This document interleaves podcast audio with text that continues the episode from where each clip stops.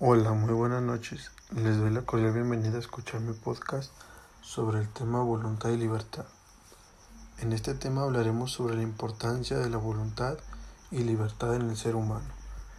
Entre las características más importantes que dan esencia al ser humano se encuentran la voluntad y la libertad.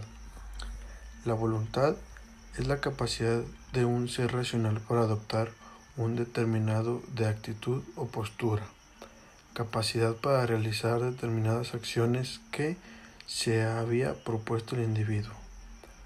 También la voluntad puede entenderse como la capacidad para planificar el propio comportamiento, para fijarse en una serie de metas y por lo tanto para establecer la propia escala de valores.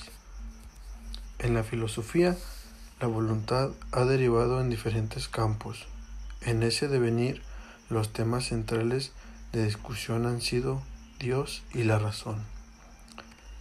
La libertad es uno de los valores universales más apreciados en relación con el perfeccionamiento personal y la realización del hombre.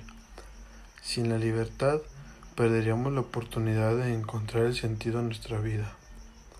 Los valores son universales y no porque todo el mundo los acepte, los comprenda y los realice sino porque cada valor señala un imperativo o un deber. También la libertad es la capacidad de elección, nada más importante para tomar decisiones trascendentales en nuestra vida, con total y plena libertad de poder hacerlo.